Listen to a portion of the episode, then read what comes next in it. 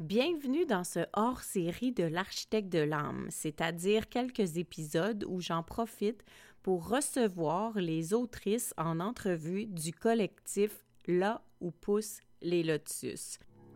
Dans ce collectif, les autrices vont venir se mettre à nu pour toi pour parler de leur chapitre en toute vulnérabilité. Mais d'abord, qu'est-ce que c'est là où poussent les lotus? Tu dois savoir que c'est un collectif d'écriture qui va être inspirant. C'est comme une bible d'inspiration. 21 femmes, 21 histoires, 21 visions, 21 transformations. L'idée de base nous avait été donnée de participer à ce collectif pour pouvoir raconter un moment charnière dans nos vies. On devait parler de nous, en peu de mots, 5000 mots, pour raconter un moment où on a eu des prises de conscience importantes et où notre vie s'est transformée. On appelle ça en anglais le moment game changer. Au départ, tous des inconnus, nous sommes devenus des rencontres d'âmes. Nous avons laissé la vie nous connecter ensemble pour développer de belles amitiés, pour développer une grande complicité et pour apprendre à se raconter. Bien sûr, je ferai partie du collectif des autrices, mais j'avais envie de faire un hors-série pour te les présenter chacune leur tour, leur donner chacun leur petit moment pour que tu puisses les découvrir et voir si leurs histoires piquent ta curiosité pour te procurer le collectif. Inspirée et inspirante, ces femmes de cœur te partagent et te dévoilent avec vulnérabilité et tout leur amour un bout de leur chemin vers la liberté et la paix intérieure. Laisse-toi transformer dans leurs univers riches en émotions et en expériences et viens découvrir tour à tour les autrices de là où poussent les lotus. À tout bientôt! Hello tout le monde! Aujourd'hui, une autre belle autrice du collectif euh, Là où poussent les lotus se joint à nous. Je suis très heureuse de te présenter l'autrice qui s'en vient parce que c'est une vraie autrice. Elle a plusieurs projets d'écriture et qui sortiront tous en même temps. Alors, je trouve ça magique de pouvoir te présenter quelqu'un qui s'est mis le nez dans plusieurs projets d'écriture en même temps et qui va venir euh, nous partager dans les Lotus un tout petit chapitre de sa vie. Je te présente à l'instant Julie Moras. Bienvenue! Bien, merci beaucoup. Bonjour à toi, bonjour à tout le monde qui nous écoute. Dis-nous, Julie, euh, en quelques mots, comment aurais-tu envie de te présenter aujourd'hui? Ben, je suis assurément euh, une femme passionnée, puis une femme, une femme de projet, de multiples projets et de connexion humaine. Euh, c'est assurément des aspects de moi-même qui ont ouvert la voie à ma vie professionnelle. donc, moi, j'ai commencé mon parcours comme intervenante il y a de ça plus de 25 ans. Euh, puis rapidement, j'ai pris la voie de l'entrepreneuriat, devenant copropriétaire de ressources intermédiaires. Puis tout au long de ma carrière qui se continue toujours, euh, j'ai rapidement été témoin de l'importance puis de l'impact des mots, du mmh. choix des mots, de l'influence que ça peut avoir dans la vie des gens, euh, dans les moments de prise de conscience, puis de, mise en place même de processus de changement. Euh, donc, il y a eu un lien direct là, euh, vers la trajectoire de l'écriture. Comme tu le disais si bien, actuellement, j'ai même j'ai ouvert la voie là, au, euh, autant à l'avenue d'être auteur que écrivaine aussi, parce que j'offre aussi mes services là, comme prête-plume, ghostwriter, comme on entend souvent l'expression euh, anglophone. Euh, alors voilà. Et là, comment tu as fait pour choisir de quoi tu allais nous parler alors que tu avais déjà un livre euh, qui était en pleine écriture? Et euh, qu'est-ce qui t'a motivé quand tu as vu l'annonce de Nathalie de dire, ben là, il y a un autre projet de coécriture qui va être en même temps que le tien? Qu'est-ce qui t'a fait dire, OK, je plonge? Euh, ben, j'arrivais vraiment vers la fin là, de l'écriture de, mon premier livre. J'étais plus dans les étapes de révision qui s'amorçaient. Puis, euh, mon, premier livre, c'est vraiment, mais ben, le titre est Se choisir, le plus grandiose des voyages. Donc, il y a vraiment, euh, il, touche vraiment à tout le monde parce qu'on on a tous cette possibilité-là vraiment de se choisir puis d'ainsi transformer notre expérience de vie.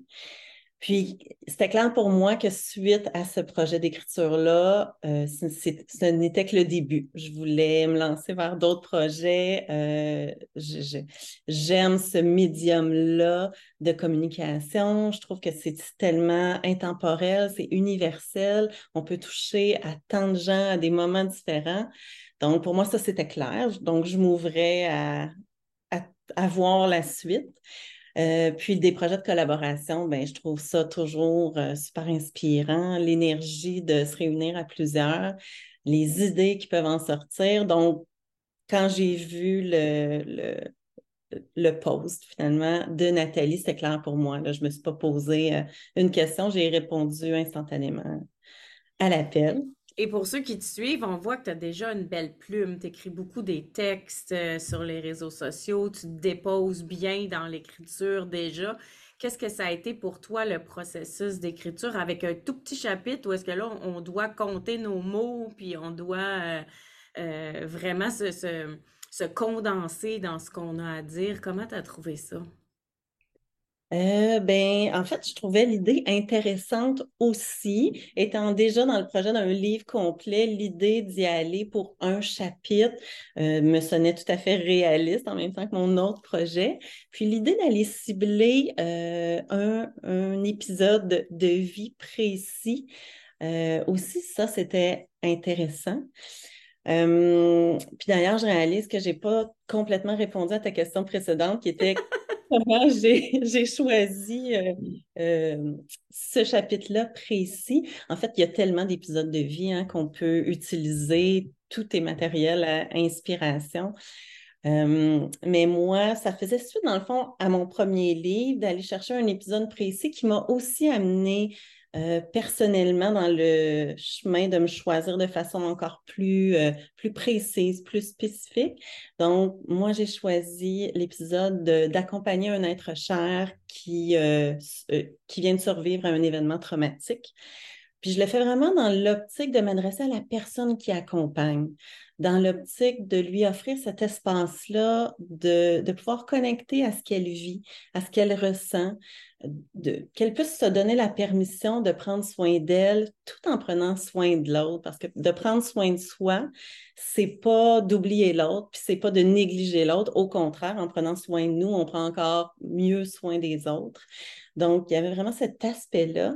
Puis, euh, l'aspect aussi de à tout moment, on peut changer notre perspective sur un événement. On peut ouvrir notre angle de vue, ce qui nous permet vraiment de de voir des nouvelles solutions, de, de, de, le vivre dans des nouvelles émotions, une nouvelle énergie, puis ça peut ouvrir vraiment euh, le chemin à l'expérimenter d'une autre façon. C'est que c'est vraiment de cette façon-là là, que j'ai choisi ce moment-là. Et de te replonger dans ton histoire, est-ce que tu te rendais compte que tu t'oubliais quand tu voulais accompagner l'autre? Est-ce que tu te rendais compte que finalement tu t'es fait plus de place que tu t'imaginais? Ça a été quoi les réalisations de te replonger dans l'histoire? Ben, j'ai c'est ça, je revoyais avec un pas de recul parce que ça fait déjà plusieurs années là, que j'ai traversé euh, ce moment-là. Euh, donc, je pouvais le revoir avec un regard beaucoup plus objectif, mais je me suis assurément rendu compte que je m'étais peu permise de connecter aux émotions du moment. Ça a vraiment été plus le mode action et le mode euh, je vais tant prendre soin. Donc, ça a aussi permis cet aspect-là de, de ben, d'exprimer, puis par le fait même de libérer ces émotions-là. Hmm. Qu'est-ce que tu aimerais que le lecteur euh, euh, retiennent ou comprennent ou, absorbent de ton expérience pour l'appliquer euh, dans sa propre vie? Vraiment deux volets, euh, assurément que j'ai déjà touché à travers les questions précédentes, mais en fait, peu importe l'événement, l'obstacle, le défi qu'on surmonte, ça sera toujours, même si ça fait peur, même si on n'a pas envie nécessairement d'aller toucher à ce qu'on vit, ce sera toujours libérateur de connecter, euh, d'être authentique, d'être vrai avec ce qu'on vit. Parce que même si ça semble inconfortable, même si ça semble même souffrant, ben, euh, de le nier de toute façon, ça ne l'efface pas la réalité ça, demeure présent et impactant. Mais euh, d'y connecter, au contraire, nous permet de le libérer davantage, puis de s'offrir les vraies pistes de solutions qui nous font du bien aussi. Hmm. Ça, assurément. Puis, euh, comme je le disais précédemment, il n'est jamais trop tard pour s'offrir un nouveau regard, pour prendre un pas de recul, pour ouvrir un nouvel angle de vue. Puis, observer, observer vraiment ce qu'on vit d'une façon différente pour y voir, même si c'est difficile, il y a des aspects positifs dans le sens de la suite qu'on peut créer. Donc, de se permettre cet espace-là. Ah oui, tellement. Il y a, tout le temps euh, moyen d'utiliser toute expérience pour euh, continuer de fleurir, continuer de grandir. Je pense que c'est un peu ça finalement qu'on retrouve dans, tous les textes des, Lotus, ce, grand euh, message d'espoir-là. Qu'est-ce que ça t'a laissé comme, euh, à part de dire, ben, j'ai revu ça avec le, le, recul, puis ça ça m'a aidé à, à, comprendre le processus de libération, mais qu'est-ce que ça t'a laissé à toi pour plus tard de revisiter ce, ce chapitre-là euh, dans l'écriture. Tu sais, le fait de le faire, là, il y a une trace physique. Tu n'as pas eu le choix de voir tes mots puis d'absorber ta transformation. Qu'est-ce que ça t'a donné pour le futur, tout ce processus-là? Une bonne question. Euh, pour le futur, ben, assurément d'ancrer ce processus-là euh, dans le but de ne pas oublier je pense que ça permet aussi de donner euh, une force, un courage, une détermination, peu importe les autres épreuves. Des épreuves, il y en aura toujours. Euh, c'est vraiment la façon dans laquelle on, les traverse, mais on ne peut pas en faire abstraction, ça c'est certain. Donc, je pense que c'est vraiment euh, comme une mémoire pour moi de toujours rester connecté, de toujours continuer de me choisir, puis de, que tout se franchit, puis même quand on a, ça va même me rappeler ça aussi à moi-même, même si on a des peurs à travers un événement quelconque, à travers un processus, mais il y a du bon qui, en sort pour, pour tout le monde qui en fait partie finalement. Que je pense cette confiance-là aussi, euh, moi, je le vois vraiment, euh, je, le réalise en répondant à ta question finalement, mais euh, ça va vraiment demeurer un ancrage et une mémoire. J'adore que tu utilises le mot mémoire parce que tu as mis de la lumière et des mots sur une situation pour pouvoir le, traverser, le libérer, le transcender, l'accueillir, euh, respecter l'expérience que tu as vécue. Donc, ton détachement, euh, ça t'a créé une transformation. Puis c'est ça qu'on veut, que les gens ils se souviennent de, par où ils ont passé pour être fiers d'eux aujourd'hui, pour avoir l'assurance qu'ils peuvent traverser les épreuves. Puis ton mot mémoire, je trouve que c'est fort, tu sais, parce que on veut pas oublier par où on a passé, mais on veut plus vivre toute l'émotion qui était rattachée. Fait que je pense que c'est un beau cadeau que tu vas faire avec ton texte de dire, ben, prends le temps de laisser passer tout ça Prends le temps de vivre tes émotions au moment où ils passent pour pas les traîner plus tard, pour que quand c'est terminé, on continue d'avancer avec des mémoires plutôt que, des regrets ou, de la haine ou des colères ou des, ou des émotions qui restent, qui sont pas travaillées. Tu fait. Donc, assurément, on te revoit comme auteur, euh, peut-être en même temps, avant ou pendant ou après le lancement des Lotus. Et quels sont tes projets qui s'en viennent par rapport à l'écriture en plus de ton livre que tu as écrit? Ben, en fait, pour ce qui est mettre une date précise, le lance... les détails viendront, mais le lancement de mon livre va être le 14 mars 2024. Donc, quelques semaines possiblement avant le lancement euh, du recueil là où poussent les lotus. Puis euh, simultanément, euh, je travaille actuellement comme prête-plume à l'écriture de deux récits autobiographiques. Donc ça, les, les suites viendront. donc j'écris pour d'autres personnes finalement. Et en plus de tout ça, ben, j'offre mes services d'écriture en tant qu'écrivaine là, sous toutes sortes de formes. Donc, que ce soit des, l'écriture plus au niveau du web qu'au niveau du papier, au niveau des entreprises comme des particuliers, là, tous ces services-là euh, sont, sont offerts. Puis, euh, je laisse naître euh, ma prochaine idée de livre. Là. Il, y a, quelques projets là, possibles à venir aussi. Donc, je vais assurément alimenter là, sur mes réseaux sociaux pour, pour tenir euh, les gens informés. On n'aura pas le goût d'acheter juste ton chapitre de Lotus, on va vouloir acheter ton livre aussi avec tout ça. Assurément, il sera disponible, ce sera avec plaisir euh, que je vais vous le partager. Pour te suivre, on va mettre tous les liens euh, pour te rejoindre dans les notes d'épisode pour s'assurer que les gens qui veulent connecter avec toi peuvent le faire d'un seul clic. Et si tu avais un mot de la fin à nous laisser, peut-être un truc pour se choisir, qu'est-ce que tu nous donnerais comme petit conseil à mettre dans notre coffre à outils?